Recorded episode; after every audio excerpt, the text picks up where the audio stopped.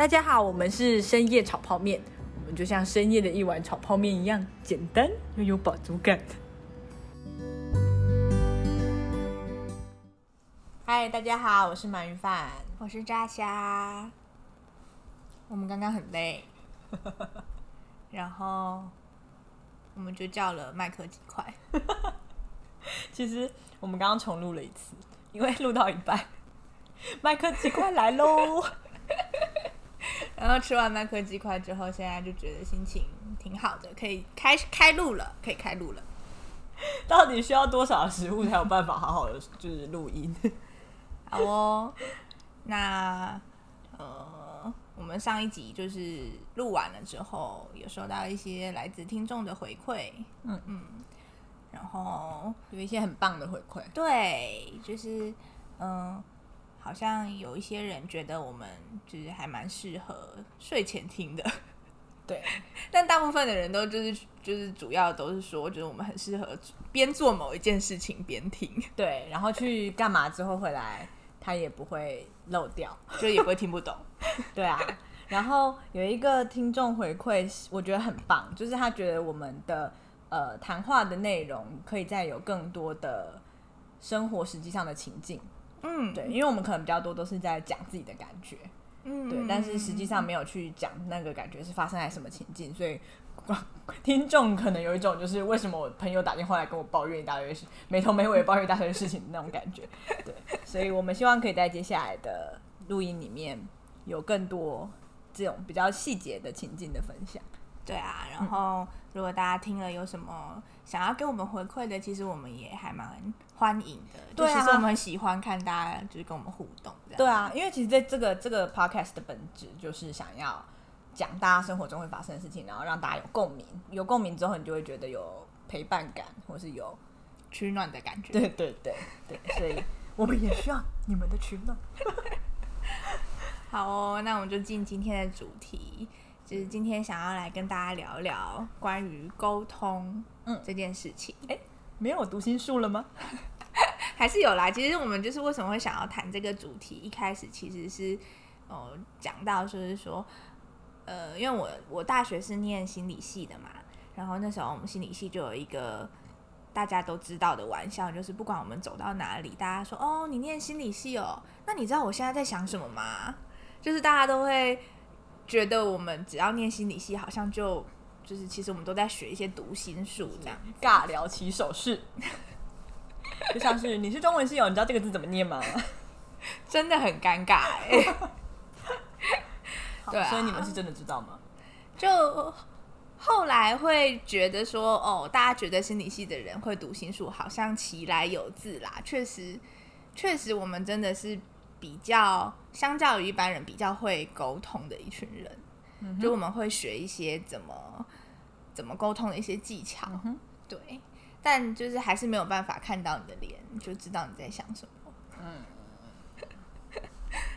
我们老师就说，如果真的会读心术的话，我就我就去台北车站摆摊啦。为什么我还在这里？对你就不需要当心理师，你就直接去。哎，搞不好其实人家也是会，就是也是有一点心理背景啊。对啊，对啊，对啊，就是他，他，他可能不是真的读书，但他可能从他的人生历练里面，慢慢的发现，人表现出某个行为的时候，可能就代表什么意思之类的。然后人家就说：“你怎么那么懂我？”嗯，所以如果想当神棍的话，可以先读一下心理系哦。什么奇怪的结论？对啊，然后我们就聊到这个，然后后来又发现说：“哎，好像设计师也是一个。”在他的工作场域里面，其实沟通也算是一个很常出现的必备的技能。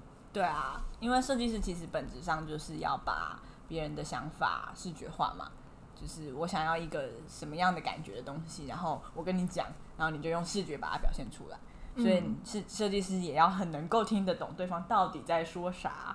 就是他如果说，我想我觉得这个东西就是要很时尚。那你就要知道他所谓的时尚是什么？他所谓的时尚是真的很时尚，还是是找红配黑，然后 纤细明体放六十 PT 之类的呢？就是大家所谓的时尚到底是什么意思？对，所以你就要很能够了解对方的世界观里面他理解的那个东西是什么，然后听懂他在讲什么。嗯，对，然后再把它表现出来。所以。呃，尤其是在科技产业的设计师，其实你要跟很多不同的人沟通，然后每个人都有自己的理解，就是每个人都有自己的呃思考方式，比如说嗯。工程师，然后比如说客户，嗯。然后比如说客户就有分成商业客户跟普通的，就是 end user 普普普通的一般一般用户，对吧、那就是有很多不同的人，然后你要去很明确的听拿到你要的东西，然后把它转化出来，嗯，对啊，所以沟通也是很重要的，在设计设计师的世界里面。对，所以这一集就是主要想跟大家聊一聊，哎、那就是我们这两个专业的人都是怎么跟别人接上线的？努力 努力的跟别人接上线。对啊，马云范，你之前有就是嗯，怎么说？你有曾经跟人家就是沟通失败或是沟通成功的经验吗？我其实我一直觉得我应该是蛮会沟通的人，但是我还是蛮常遇到就是 很挫折的案例。嗯，就啊，不然我们来讲最怕遇到的沟通类型好了，因为我们不能在这里直接的讲出实际的 case 嘛，所以我们来讲我们最怕遇到的沟通类型好了。那好，我自己先讲，就是我其实最怕遇到的是他讲不出来他到底要什么东西的，讲不出来是什么意思？就是简单来说就是没办法好好讲话的人。好啦，这样有点攻击，但是我的意思是说，就是呃，他有有一种人是他可以讲，但他讲不清楚。我觉得这个、这个很合理，嗯因为不是每个人都可以那么明确的表达出心里的想法。其实大部分人都不行，我自己也很难。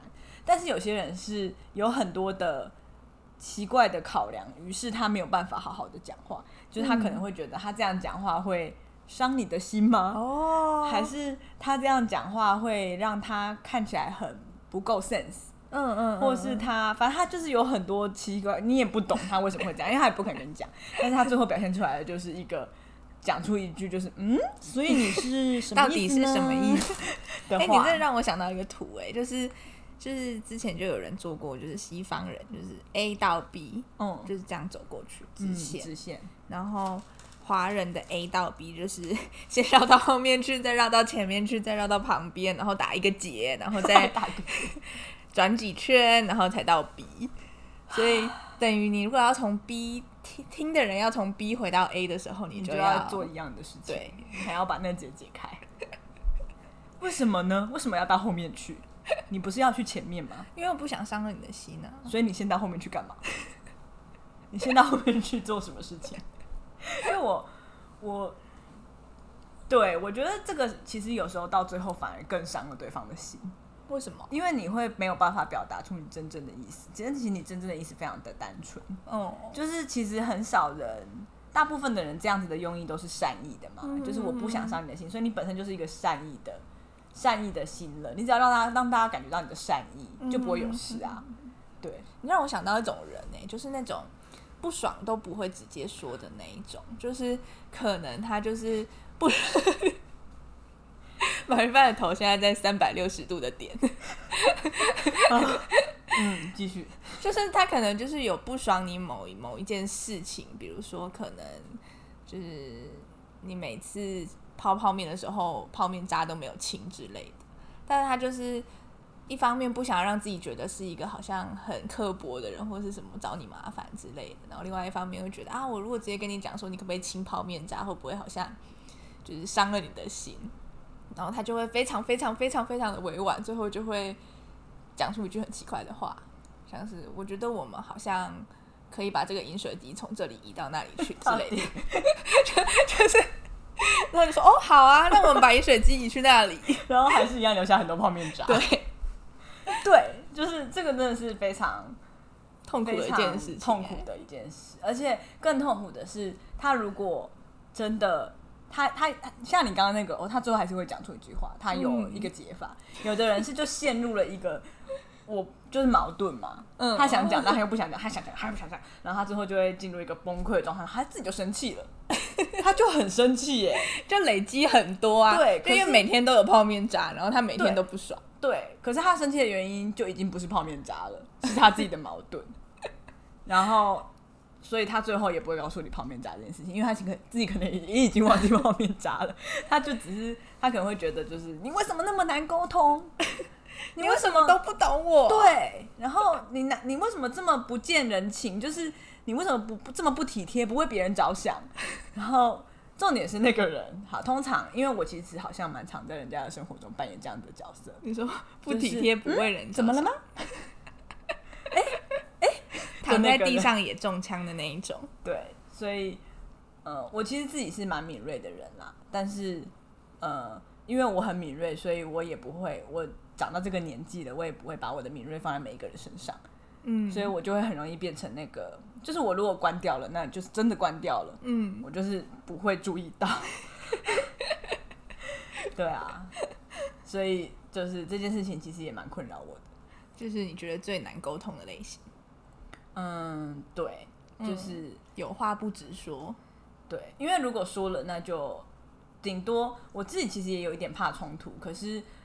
日日人就是活得久了，就觉得冲突如果能发生，其实也是一件好事，因为它就会让你过去。就是你就算冲突，但是你是往前走的，你不是在原地，就是像一坨毛线一样，然后最后就嘣爆炸，然后就 炸的，就是全部的人都都崩溃这样。对啊，你是只要是往前走，虽然有冲突，感觉蛮饭常被炸到。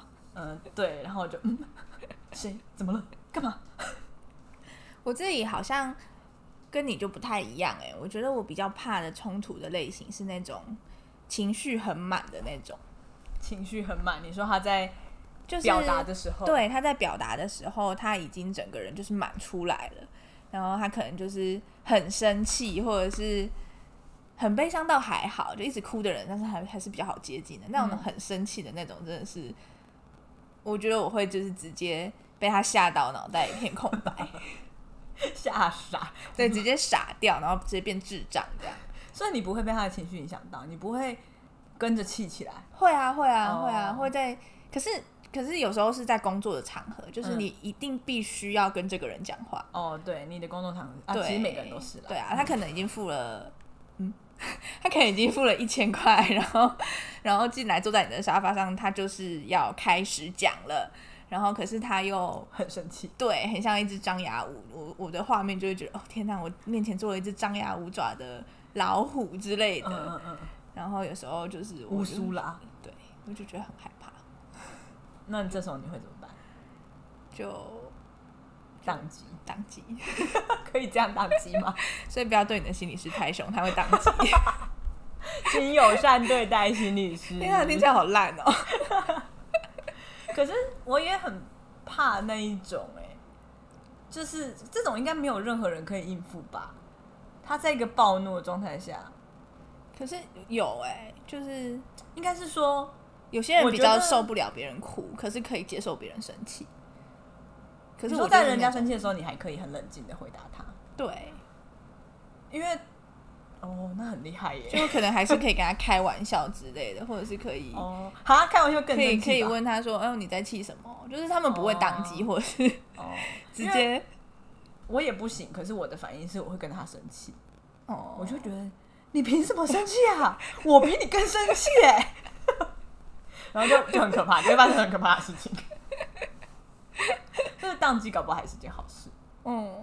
我觉得，可是当你在工作的时候就不好啊。那你平常生活中也是会怕这种人吗？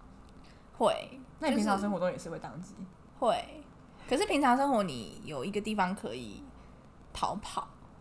嗯，对啊。你说不？你说就直接离开这样？对啊。所以你你吵架也是会离开的。我遇到很凶的人，我会离开。对，我会直接摔，就是直接摔单。直接不好意思啊，今天结束营业了，下班。哦，因为我也是会耶，可是就是像我之前就有跟朋友讨论到，就是吵架类型是什么？因为有些人是，如果对方很生气，我就会跟着气，然后我要吵到赢，就是我不可以输。然后如果他就是走了，不行，我要把他抓回来，然后讲到赢，讲讲出一个结论来那种。对，有些人是这种，然后。然后我自己的话就是，通常就是讲一讲，然后如果没有什么看起来没有什么希望有结论的话，我就会看我自己状况怎么样。如果我很生气的话，我很生气的反应会会会跑掉，嗯就会觉得我不要看到你们所有人，然后我就会夺门而出，然后就会就是夺门而出之后就会就是跑去很远的地方，然后比如说跑去某个公园里面，然后就开始在那边走路这样。不是开始在那里爆哭吗？不会不会不会，我会很冷静，而且我会开始想说，今天晚上要住哪里呢？还是要去台中找朋友？还是我就嗯坐车回台南好了？然后还是我现在先去吃一个深夜食堂之类的，就是我会异常的冷静，然后开始想我接下来要做什么，就是离开那个那个，但我不是我不是很冷静的说我要离开那个情境，不是，我是我都不要看到你们，你们不要再出现我的面前啊！你们要找我也找不到，你们绝对找不到我的的那一种心态。那你这样应该会引起对方的恐慌吧？如果可能就是发生在情侣之间的话，对，但是如果试太多次的话，就会就没有用了。对方就说哦好，我也落得清，又跑出去开始打电动之类的。对，那我就很生气，我就觉得你怎么可能没有出来找我？对哦，啊，所以你也是嘛？你宕机了之后就就宕机了，就停在那里。我宕机了之后就对方通常变得会更生气对我就会变得很冷漠，哦，我就觉得，所以你现在是要怎样？所以你像我听你讲话嘛，好，我坐在这里听你讲话，然后其实就根本没在听的那种。那其实也还不错，因为通常气的人，通常气一阵子就会冷静下来。但就是很被动攻击啊。其实我也在攻击，就是我已经不是在跟他沟通了，我已经没有在听他讲话。嗯你回应他了，对对对对对，就是个单向的，就我已经走了，我是心灵上离开了。我就是一个空壳，你要怎么丢东西过来就丢吧。对，差不多是这样。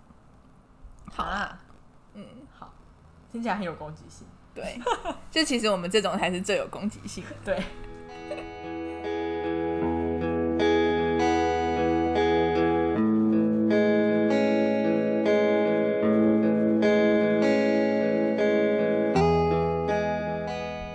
诶，那炸虾，你在工作上有没有什么经验可以跟我们分享啊？因为感觉我们刚刚的分享其实都好像还是蛮沟通失败的。也是有就是沟通成功的案例啦，毕竟这是我们的饭碗嘛，总是要可以听得懂来找你说话的人在说些什么。哼，嗯，在想好像大家对于心理师的一个一个一个印象，是不是都是就是这个职业的人都讲话很温柔啊，嗯。然后很有爱啊，然后他一定可以听得懂我在讲什么，然后他可以拍拍我，可以可以给我一些精辟的建议之类的。对，就是一般人对心理咨商师啊，嗯咨商师的印象就是一个，就是在一个美丽的阳光的房间里面，然后阳光这样透进窗户里，然后有白色的窗帘，然后微微的浮动，然后有一个漂亮的沙发，然后旁边有一个灯，然后心理师就会来说：“哎，你来了。”然后泡一杯热茶给你，然后就是茶可能还弥漫着非常非常好闻的花香，这样，然后就不能喝有咖啡因的茶，要喝那种什么那叫什么，就是芳疗茶之类的吧，我也不知道，反正就是很温和的茶，不可以太刺激。然后坐下来之后，他就会就是带着满满的笑容，然后说：“今天怎么啦？”这样，就是想象中的心理师的画面，是这样吗？好、但是当然不不可能，就是每一个心理师就是本来都是这样子的人嘛，就是我哦，所以你是说还是有这样子的人？当然有这样子的人啊、有这样子的人、哦？有，而且一定都会穿长裙，然后讲话声音就会这样细细的，？OK 很适合娶回家 OK 的那种。OK，天哪，好政治不正确哦！啊，不管对，反正就是还是我们，就是其实念心理的人还是会有各式各样的人，嗯哼，但是但是但是好像那你先说说你是怎么样的人？我是很容易给人家美美感的人，哦，就是那你是温柔的吧？我我算蛮温柔的心理师，但是常常就是会给人家一种不可靠的感觉，就是常常会有那种可能四十五十岁的个案来啊，然后一开门就傻眼，就他可能期待就是一个满头白发的心灵导师坐在里面跟他讲他的人生该怎么办才好，但结果是一个二十几岁的妹妹坐在那里，然后他们就会觉得呃。嗯，妹妹，那我要开始讲了吗？啊，好生气哦！然后你听到妹妹就嗯，你会生气吗？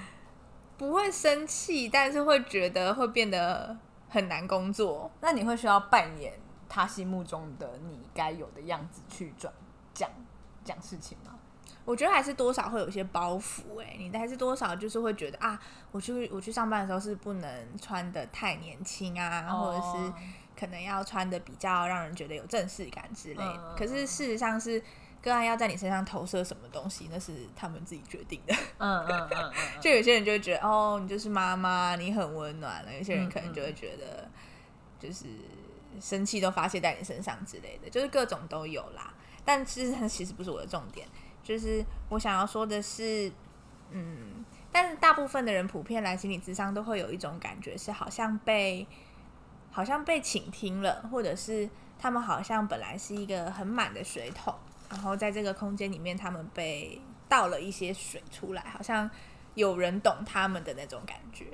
对，然后我想说的是，就是这个这个其实是一种一种，我觉得是一个沟通里面很重要的要素，就是倾听吗？倾听。对，就是而且这个倾听不是一般我们说倾听就是哦，我听你讲话这样倾听，但其实倾听它有主动式、主动性的。有感的倾听。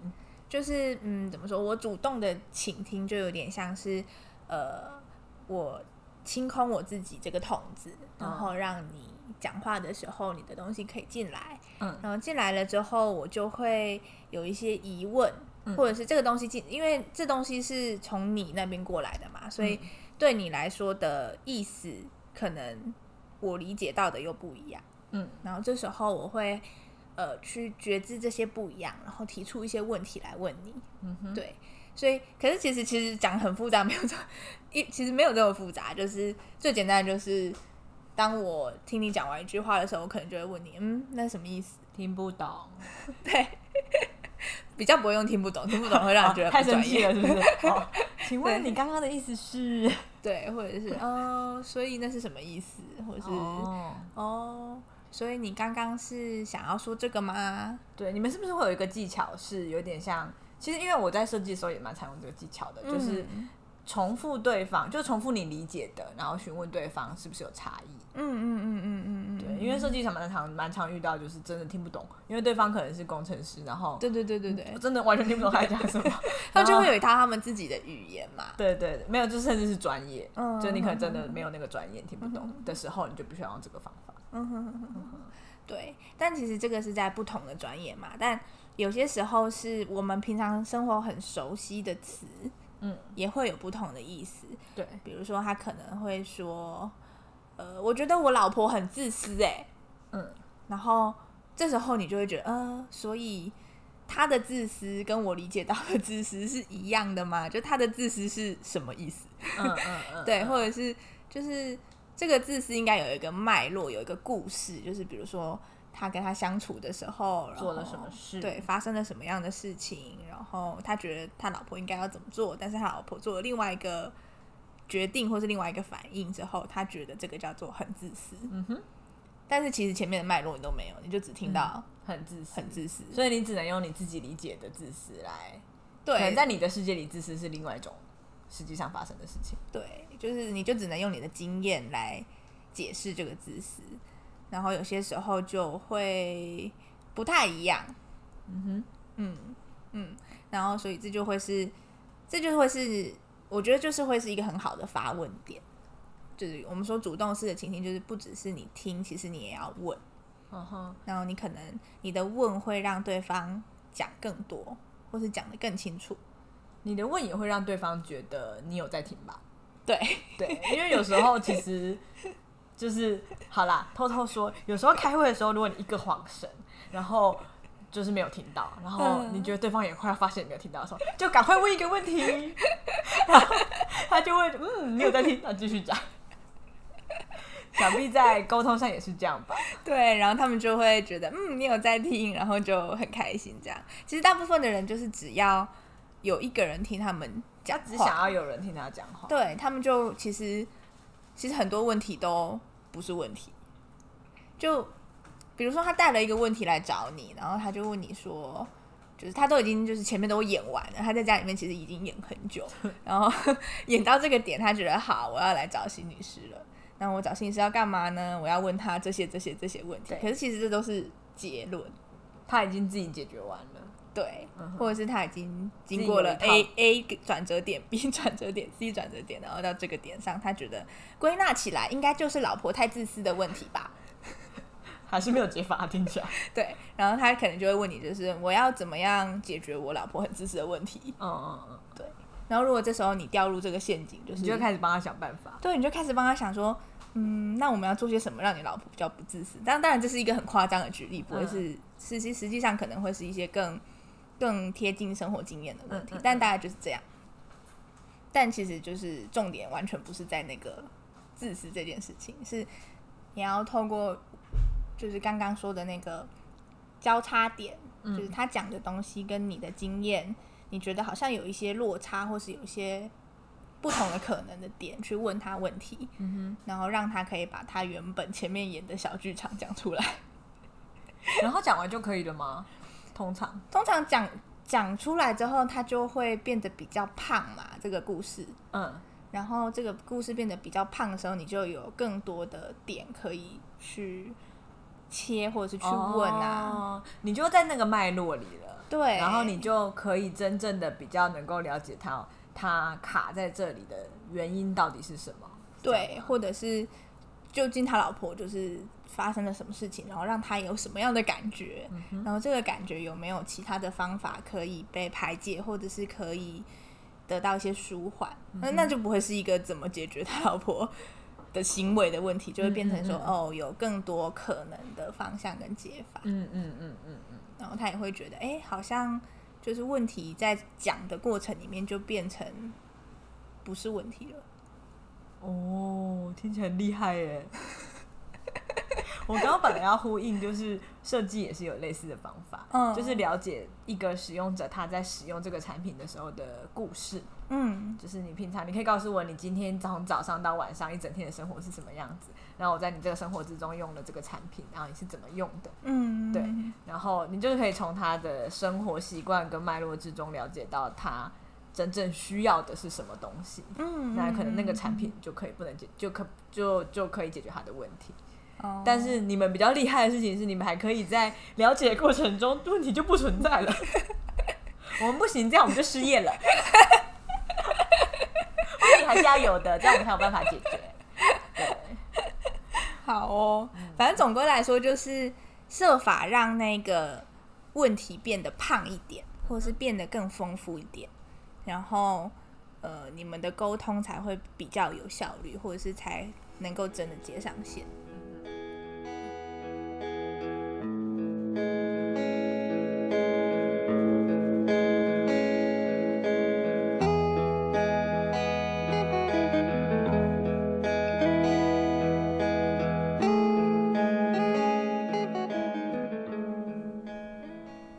哎，炸虾，那你有在咨商的过程里面遇到情绪失控的人吗？还是其实应该蛮长的，蛮长的啊，因为大家通常都会是有情绪来找你。对，但他们他一开始当然就是会很礼貌地说，少数已经就是满到不能再满的人，大部分的人一开始都还是蛮有礼貌。那我好，我纯粹好奇，大家会在很满的时候来找你吗？大家不是应该先冷静一下，或者是预约的时间不会是在满的那个当下但还是有那种累积的？可能讲两句话就就不行了，哦，就只只只能假装的程度只有到两句话，就爆爆对，就嘣，那怎么办？就就是我们现在要来讲的主题。如果就是跟你沟通的人，他其实就是在一个情绪很高涨的状态的时候，要怎么办？对，像就我们就常常会遇到啊，就是可能就是又是又是年纪的问题，就打开门可能就说啊，智商是你这么年轻哦，那你真的懂吗？你懂我在讲什么吗？你根本没有生过小孩吧？你有结过婚吗？你知道，就是结婚之后，就是跟你们现在这种小朋友谈恋爱就是不一样的嘛之类。你都不懂，你都不懂我经对，你历过的不懂。我。对，好像，好生气哦。这时候就是我们老师就会说：“哎、那我如果智商杀人犯，我要去杀一个人才可以智商吗 哎呀，哎呀，老师，所以你真的这样回答他吗？？”没有啦，我当然不敢，我还，是所以现在是我要生一个小孩，是不是？超科普。对啊。那鳗鱼饭你有吗？你有就是跟很有情绪的人沟通过的经验吗？我自己就是那个很有情绪的人，就是对我可能就是在过，就是可能如果我没有找到排解情绪的方法，我就是那个会出现在你的诊疗室里面，然后嗯忍耐两秒之后爆炸的那个人。好对啊，我因为我以前其实我以前其实是一个很乖的小孩，但我嗯后来发现其实我并不是一个脾气很好的小孩，所以我都在忍耐。你都在生闷气，对，然后到长大之后就发现，哎、我可以生气耶，然后就开始就啪 这样，对，可以。不然我来讲一个我就就是理智线断掉的经验好了。好，就是有一次，就是呃，我是一个很喜喜欢房间整整干净的人，然后所以我其实东西都有我自己的摆摆的方式，嗯然后我也很知道，就是比如说我的柜子哪边哪边比较，就是柜子怎么摆，然后这柜子结构是什么，然后要怎么怎么用它，它才不会坏掉之类的。然后反正有一天我男朋友 就就是他要拿上面的东西，然后那柜子是层板，就是它下面是就是那种四个小图钉的那一种。嗯对，所以它那个就是不能盛很重嘛，就是嗯应该说它不能盛不平均的重量。对，然后我就说你要爬上去不要踩那个板子，然后他就想说为什么不能踩？它上面都放那么多书了，我就踩下，然后就踩上去，然后就嘣，然后上面所有书都掉下来，然后三排书全部掉下来，然后他就挂在那里。然后这时候呢，我就听到我的那个就是原本这样平的嘛，然后就突然听到啪。理智线断掉的声音就是这个声音，对我就很明确在我脑中听到啪一声，然后我就我觉得你男朋友应该也知道吧？他应该有听到那个他，我觉得他有听到，我觉得他有听到，因为他挂在那里的时候就用一种非常惊恐的眼神看着我，然后我们两个就沉默了五秒，然后，然后这已经是现在的我了，就是已经是调整过的我了，嗯然后所以我就，你先下来。然后，因为他可能真的有听到那个声音，所以他就非常，就是他可能一边发抖的一边下来非常乖巧的下来，然后把东西收好，然后我就 我觉得对，那就是我就是理智线断掉，然后情绪上来的时候。但是我觉得这个是我已经呃控制过的状况，就是我、嗯嗯我现在的情绪曲线是那种会啪断掉的那一种，所以如果啪断掉之后。那个人如果没有听到那个声音，然后还是很白目的话，我可能就会真的爆掉，然后就开始骂人。但是如果我那我那天状况比较好，然后控制比较好的话，那就就会还好。对，大概是这样。所以呃，有点结不了尾，就是我情绪失控的故事。但就是你刚刚讲的，就让我想到，就是我们都会说，其实有时候啦，有时候我们会跟个案说，哎、就是如果你要面对一个正在发脾气中的女朋友，你就想象她是三岁，你就大概知道怎么跟她互动了。不行啊，三岁还是要生气啊！三岁，你你三岁你就可以这样吗？三岁可以这样啊？不行 啊！完蛋，我一定不能生小孩。对啊，你没有把她当三岁。哎呦喂，好，你继续讲。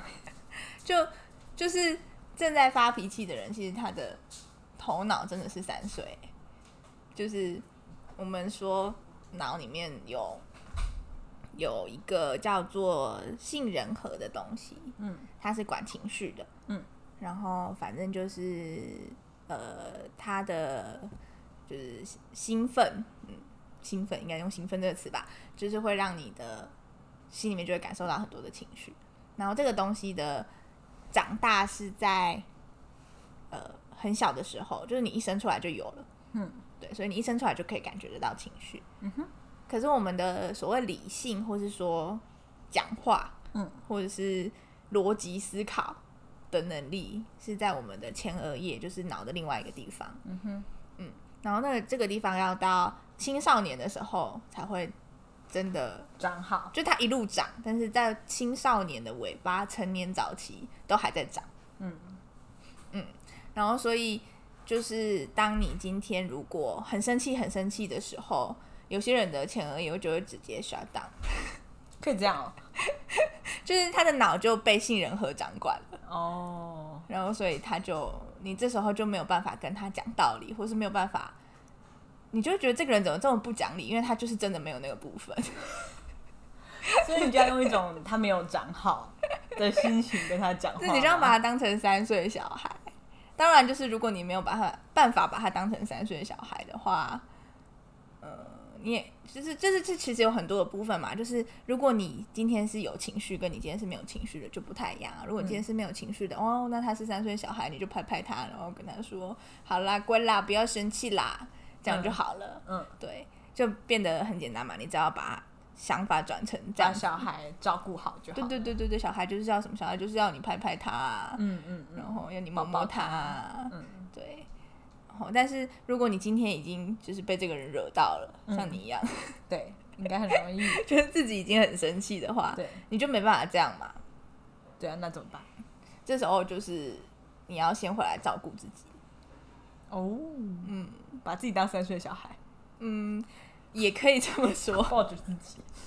但就是不要在那个状况下还要逼自己理性的跟对方沟通。哦，因为我们有时候会说，那就是其实就是你的前额叶，你的语言已经被你的杏仁核绑架了，嗯哼，就你你的脑已经被被绑架了，已对。经被截击了。嗯。对，所以其实你讲出来的每一句话都不是你前额叶讲的，嗯嗯就是你看起来很理性，但其实你根本就只是很生气的在讲话。嗯嗯，嗯就像是我很冷静的说，你先把书捡起来。对，其实根本就一点都不是那个意思，就是对方只会听到挂号，就 you motherfucker，你完蛋了之类的。对，我刚刚不是说不要站在那个上面吗？对，所以那时候的沟通就会是呈现一种表面上看起来很理性，但其实暗潮汹涌嗯嗯嗯，的一个状态。这样也没有不好啊，是吗？还是其实对方啊，对啊，其实因为其实对方都知道，嗯，他都知道你正在波涛汹涌，是吗？就是两个人看起来好像很理性的在说，好，现在谁先出去，或是谁谁就搬走好了，或者是什么，但其实就是你们没有在一个前额叶的沟通上啊，哦你们是在杏仁核的沟通上。没有在真的听对方讲话，也没有在就是真的表达自己的感受，对，对，你们是假装很理性的在讲。所以应该很多人都是这样吧？他就会说，我其实没有就是很情绪化，嗯，然后但是其实他们的沟通都还是没有结果。最经典就是那种啊，我没有生气，好好好，没有这个这个很这个 我没有在生气，我没有，这个很，可是有一种是我没有在生气，这种吧，就一样啊。反正有就是有在生气。对，大家都知道你在生气。OK，所以这就是为什么大家，哦，我突然 被我们家猫咪攻击。我刚刚讲什么？瞬间失忆。呃，哦，所以这就是为什么大家看起来好像都有在沟通，但实际上都没有结果的原因吗？就是其实大家如果如果你是有情绪，不管是生气还是不知道难过或是委屈嗯，的时候，如果你在这种就是你有这么多情绪在在身在头脑里的时候，然后你又用你又在那个时候去沟通，那其实是没有效果的。对，就像有些可能男女朋友吵架嘛，然后女生就会说：“好啊，那你现在都不要理我就好啦。然后男生就会觉得：“哦，那、那我去外面。”然后这时候就女女生就会爆炸，就有点类似这种，就是他其实那个语言已经不是理理智讲出来的，嗯它是一个被接机过后的语言，的。语言。对，嗯那如果刚刚说的就是，如果自己在生气的时候要回来照顾自己，要怎么回来照顾自己啊？你好像也只能离开现场，离开那个充满杏仁核的世界，是杏仁核吧？对啊，充满杏仁核的世界是吗？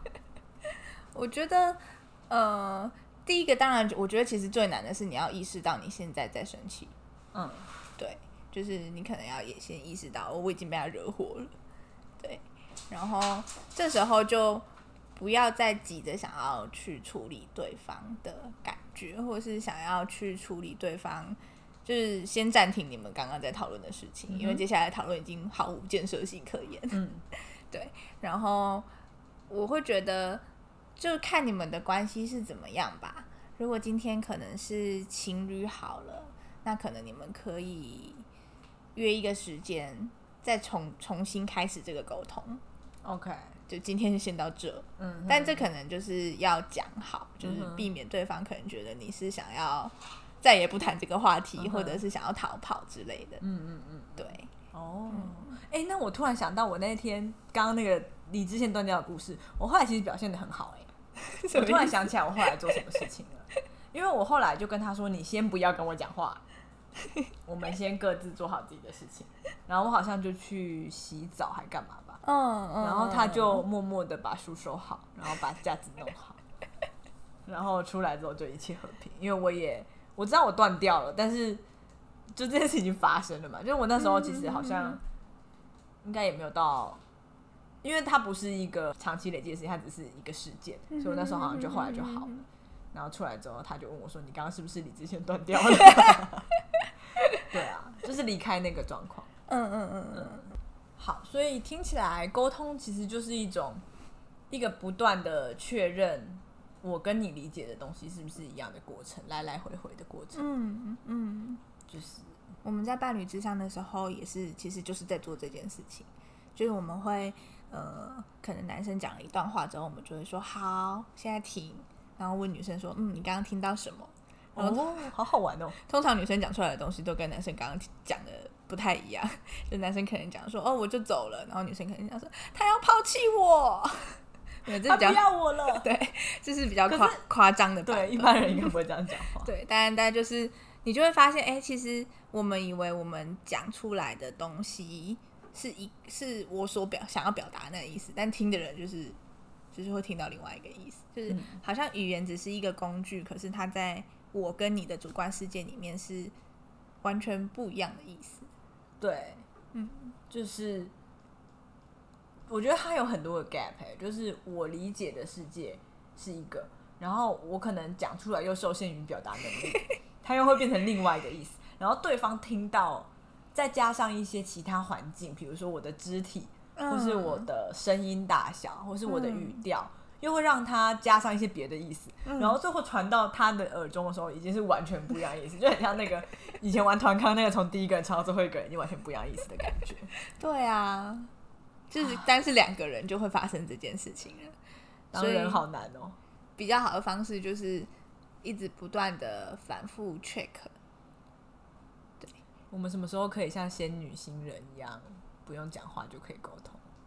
哎、有些时候我们都会说，就是会很容易吵起来，就是话讲太多了，对啊，不要讲那么多话，其实就不会吵起来。因为讲越多话就误解越多，就错误传递就越多。对啊，而且其实我们不止可以用讲话沟通啊，其实有些时候肢体也是一种嗯沟通的方式。对啊，比如说肢体动作是一个，可能肢体接触又是另外一个。嗯嗯，比如说把手放在对方的大腿上，说“我现你好饿哦 一边把手放在我的大腿上，好吗？你看，像这种状况，他觉得他在就是表达可爱，可是我就觉得我被性骚扰。”，不是，我想要表达的是，我手放在你大腿上，说“我好饿哦”。其实实际上的意思是，你可以买宵夜给我吃吗？好哦、所以如果你有一个就是你很想要跟他建立好沟通的对象，觉得你们就可以常常做这个 recheck，嗯然后你们就可以建立属于你们自己的语言。嗯嗯嗯。对，哦，对啊，这个像我之前就有做过一个是心理测验嘛，就是被、嗯呃接受爱的方式，然后我就发现我自己是比较比较能够接受用肢体语言的方式来接受爱，嗯。所以其实你什么都不要说，你就抱抱我就好了，或是你就拍拍我的头，或是拍拍我的背，这样我就会感觉到你的善意。对，嗯然后像像我男朋友他就是称赞，嗯。所以我就会一直说你很棒，你真的很棒哎，你怎么想到这个的？这样，然后他就会感觉到满满的善意。对。对。对，我觉得这就还蛮重要的，就是在可能在伴侣之间吧，如果你可以知道对方是用什么样的方式，他最容易感觉到那个是爱的话，嗯，或许你们之间的沟通就会变得比较顺利。就我们最后的结论是，就是沟通就是不要讲太多话嘛。我觉得挺好的，大家还是不要讲太多话好了，就是大家就善用其他工具嘛。其实写信什么的也很好啊，或是跳一支舞给他看啊，表示你今天很爱他啊之类的。好哦，那今天就跟大家分享到这里。辛巴跟大家说拜拜，大家拜拜，晚安。